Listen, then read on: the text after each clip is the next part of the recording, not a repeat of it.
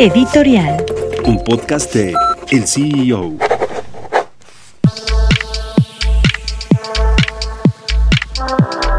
La gobernadora del Banco de México compareció finalmente ante el Senado. Los legisladores de oposición, que se preveía iban a ser duros en las críticas y en las preguntas, pues no lo fueron, sobre todo después de esta pifia, de este error que cometió el presidente López Obrador a finales de marzo, cuando adelantó la decisión de política monetaria, dijo que iban a subir las tasas. Esta es una decisión y un anuncio exclusivo del Banco de México.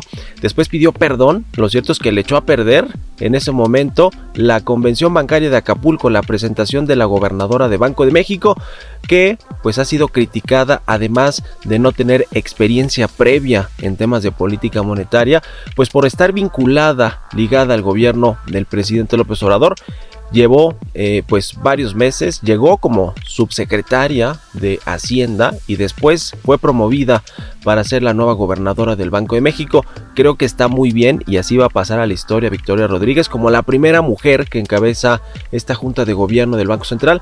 Me parece pues muy bien, acertado. Sin embargo, lo que no parece bien es que no pueda desligarse del gobierno del presidente López Obrador. Le preguntaron los legisladores sobre el control de los precios que anunció el presidente y que podrían pues ayudar, dice el presidente, a bajar la inflación. Lo cierto es que cualquier economista sabe que es todo lo contrario un control de precios lo único que hace es generar distorsiones en los mercados, generar escasez y en el mediano y largo plazo aumento de los precios.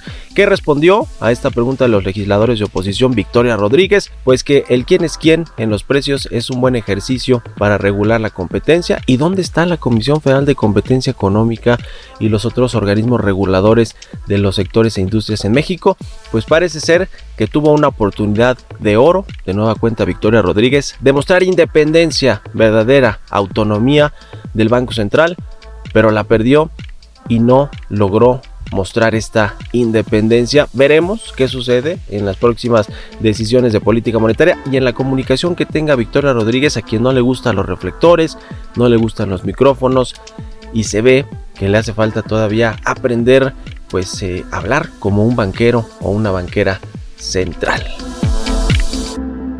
Soy Mario Maldonado, director editorial del CIO.